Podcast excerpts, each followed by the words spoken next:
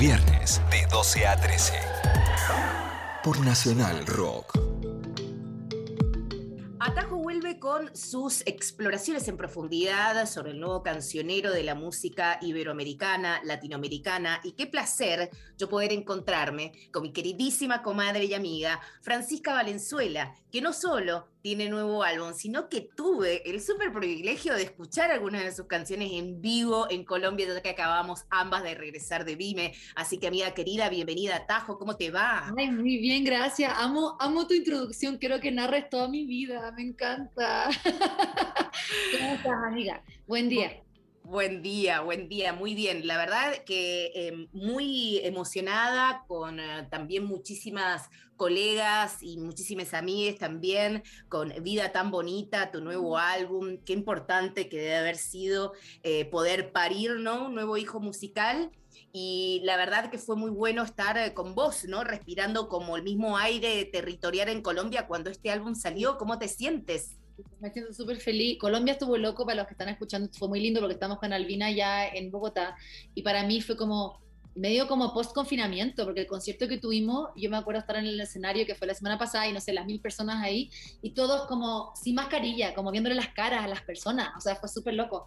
Pero bueno, dicho eso, el disco salió recién el viernes, estoy muy contenta y muy agradecida, ha sido súper lindo, ha sido lindo poder crear algo en la pandemia, poder expresar y explorar temáticas que me interesan y que siento que han sido necesarias para como sobrevivir a través de un disco, y siento que la recepción ha sido súper linda porque si bien he lanzado varias canciones de previo al disco, tipo sencillos y video, creo que igual como que la carne, el resto de la carne del álbum ha sido como descubierta por muchas personas, todas esas canciones que han quedado ahí guardadas que se logran ahora, y he visto cómo las han hecho suyas, ya sea amigos, colegas, personas en las redes sociales, y eso es muy, muy bonito, muy bacán, como que se entiende y conecta, y eso siempre emociona.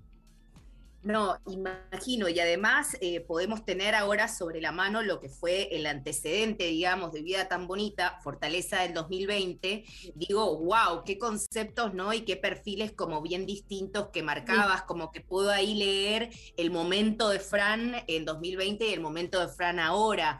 Eh, ¿Cómo fue ese, ese, ese proceso, digamos, para este nuevo álbum? Totalmente, o sea, La Fortaleza que salió en 2020 fue un álbum que retrata un proceso personal de querer salir, salir de la mierda, francamente, salir de la oscuridad a la luz, ¿verdad? Parte del disco con Nunca Quise Irte, que es una carta, o sea, una canción de pidiendo perdón, que es a una misma, y termina con La Fortaleza, que es una canción, no porque yo me siento fuerte, sino que porque me escribí esa canción para ser fuerte, y una canción también que está inspirada en el colectivo, en el feminismo, en todas las cosas que nos hacen fuertes. Entonces, tiene ese arco, y es como de la oscuridad a la luz. Obviamente cada canción es distinta y hay diferentes momentos, pero en mi mente esa es la historia. Y luego Vía tan bonita es como lo que pasó después, que es como, ya, como, we're out of the shit, Asia. Salir la mierda y ahora es como la vida, la, los las crisis que están pasando, los conflictos que están pasando, la revolución que pasa afuera, cómo me afecta adentro. Entonces, la, es como que este disco tiene la añoranza de encontrar la vida tan bonita. No es que la vida está bonita, sino que es a pesar del dolor y las cosas, como hay una añoranza de vivir, de conectar.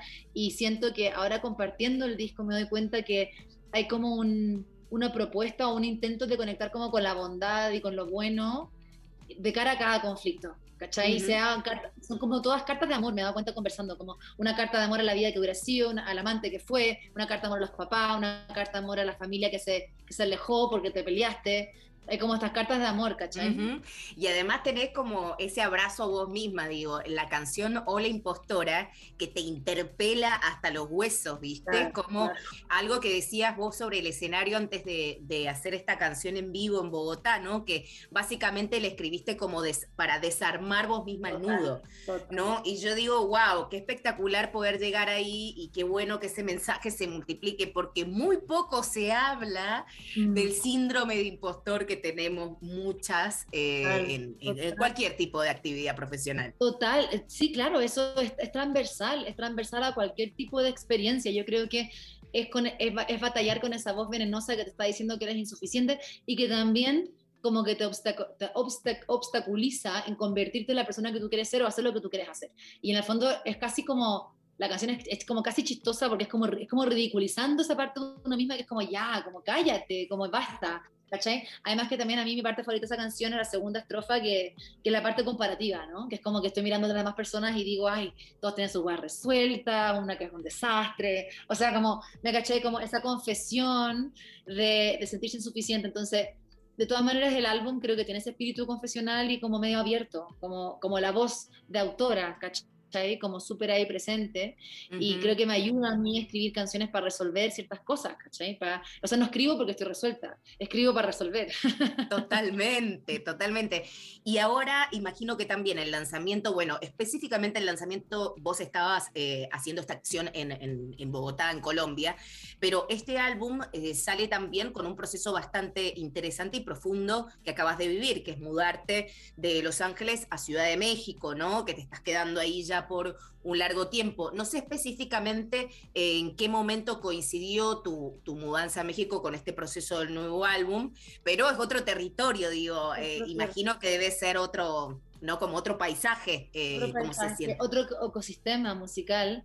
Eh, coincidió en el sentido que quería lanzar el álbum fuera de, o sea, más que nada me quería ir a Estados Unidos y no sabía si me iba a volver a Chile o si me iba a México y, cuando, y, en el fondo la idea de México siempre estuvo ahí, siempre he venido y mi proyecto siento que agarra vuelo acá y, y me lo reciben con brazos abiertos. Entonces era como retomar eso eh, y, me, y vine en septiembre del año pasado y me divertí mucho, lo pasé tan bien que fue como ya, creo que voy a tener que ir a México nomás y como que lanzar desde ya otro territorio este proyecto eh, y siento que hay un campo cultural tan fértil aquí y además eh, hay muchas referentes, ¿cachai? Hay muchas referentes de mi onda musical, tanto de ayer como de hoy, y creo que eso también es importante y me hace sentir como sentido de pertenencia musical y un camino por recorrer y como también tanto como yo pude o puedo abrir puertas, por ejemplo, en Chile, el venir también acá y decir, ok, como qué está pasando acá, eh, ir siguiendo los pasos de otras también. Entonces, hace sentido, como que quién sabe cómo va a ser un rato más, pero por ahora, post pandemia, también está súper lindo estar en un lugar nuevo y como partir con un cambio, ¿cachai? Y si tenemos que, mm, em, digamos, implementar un GPS para aquellos que nos están escuchando, que están llegando a vida tan bonita por primera vez y tienen que hacer, digamos, como todo ese proceso de background, me gustaría eh, mm, preguntarte sobre las referencias. Sé que está Rafaela Carraí, sé que está eh, la, onda de los 70, de los 80, de la música disco, como hay, hay una paleta de colores inclusive que podemos ver ahí presente en, en tus nuevos videoclips e incluso inclusive en el arte del álbum, y quería explorar sobre esas, esos fragmentos del, del paso que, que, implementaste aquí. Claro, es, si bien yo soy cantautora y siempre digo que es música muy confesional, hay diferentes momentos, es decir, hay canciones como Daridar en este álbum que salió el video recién, que es como súper setentero, medio, medio eh, como amor universal, como bailando todos juntos, medio sexy, eh, antémico, y después momentos como Día tan bonita, Mundos separados, que es una canción de autor así como súper confesional, íntima, al piano, ¿cachai? O en el Rhodes, en el caso de Mundos separados. Entonces, es un álbum que yo creo que retrata eh, es una cronología de como de crecer y el paso del tiempo. Hay una transformación en el álbum, es decir, parte con Se va, que es una canción que le dediqué a mis papás, que habla diciendo como fui una parte diciendo fui una semilla que creció en tu jardín, y termina con el álbum con como La Flor, que es una carta de amor como a la vida, de gratitud y como de florecer. Entonces está ese arco a nivel como de la historia y luego a nivel sónico y, de, y visual y todo, es un homenaje a mis referencias favoritas, ya sea Rafael Acarra, Selena, Chale García, Cerati, Alanis Morissette, eh, hay toda una influencia, yo diría principalmente en 90-2000 me di cuenta como sónicamente y visualmente volví mucho a eso, o sea, en realidad era, claro, Rafael Carrera, pero también era como Hype Williams con Missy Elliott y, como Gwen Stefani, sea, al final me doy cuenta que como tanto como artista como, eh, como consumidora de la música soy tan fan del pop en el sentido de lo, de lo, de lo bold, ¿no? De, de, los colores, de, la, de ocupar el pop como música, como vehículo de transformación y de historia. Entonces siempre estoy un poco revestida en ese lenguaje, a mi manera, con mi historia.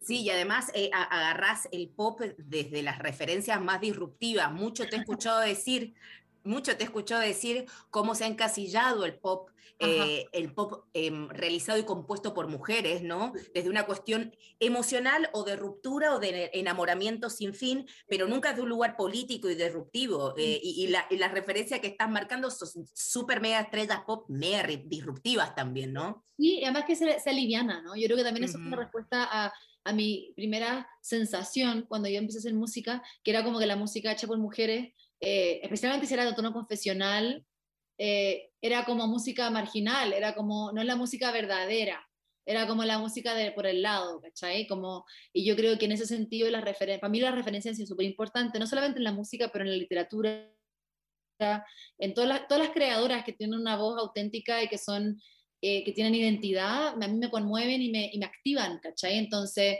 si, ya sea Patti Smith, o sea eh, Cecilia Toussaint en México, o la Julieta Venega, o sea la Fabiana Cantilo en Argentina, o la Barbie Recanati, ¿verdad? Como que todas tienen su identidad y me activan porque me identifico, me, me empoderan, em, y además disfrutan y son lúdicas. O sea, lo que me gusta a mí de todas estas referencias es que además hay una propuesta vital, ¿cachai? No es como me voy a encerrar y voy a cantar así eh, sin, sin exponer mi punto de vista. Hay un atrevimiento y ese atrevimiento me da confianza a mí para atreverme. Francisca, mira, la Francisca Valenzuela tiene un nuevo álbum y yo lo único que te voy a decir es que escuches vida tan bonita. Eh, sé que el tiempo apremia porque es una superstar del pop a nivel global y tiene 45 mil acciones de prensa, por lo cual quiero preguntarte, Fran, antes de, de volver a reunirnos en algún, en algún lugar de, de este, de este planeta, como, no estamos, como nos sucede, es que nos cuentes también... Eh, estos planes que tenés para los próximos meses, digo, porque tenés gira internacional, vas a estar acompañando también a, Camilo, ¿verdad? Para Camilo Sexton en su gira eh, estadounidense. Quería saber un poco cómo, cómo es ese rompecabezas tuyo en los próximos meses. El mes de junio voy a estar en Chile y Argentina, vamos a anunciar fechas en Argentina muy pronto.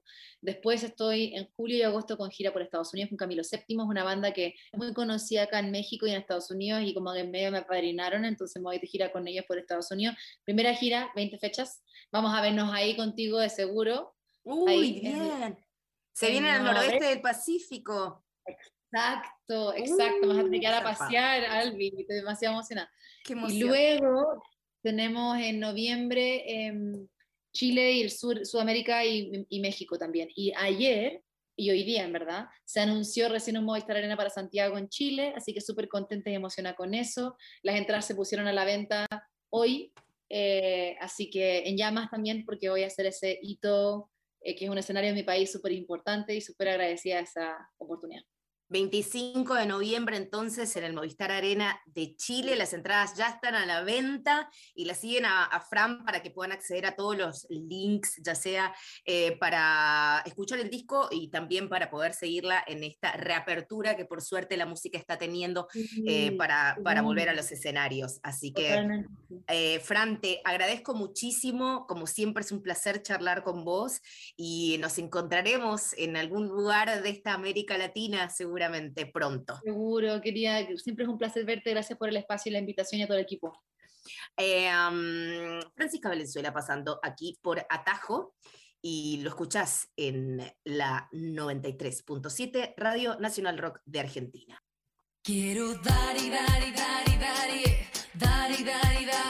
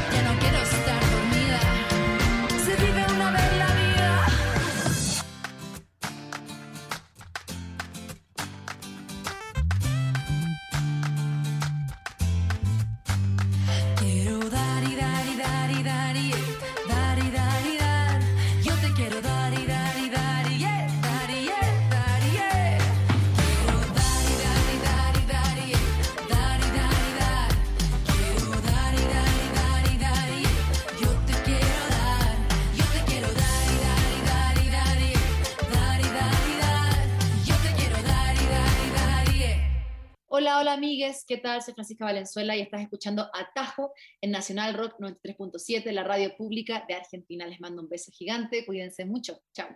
93 7 Nacional Rock. Viernes de 12 a 13. Atajo. Una experiencia musical sin fronteras.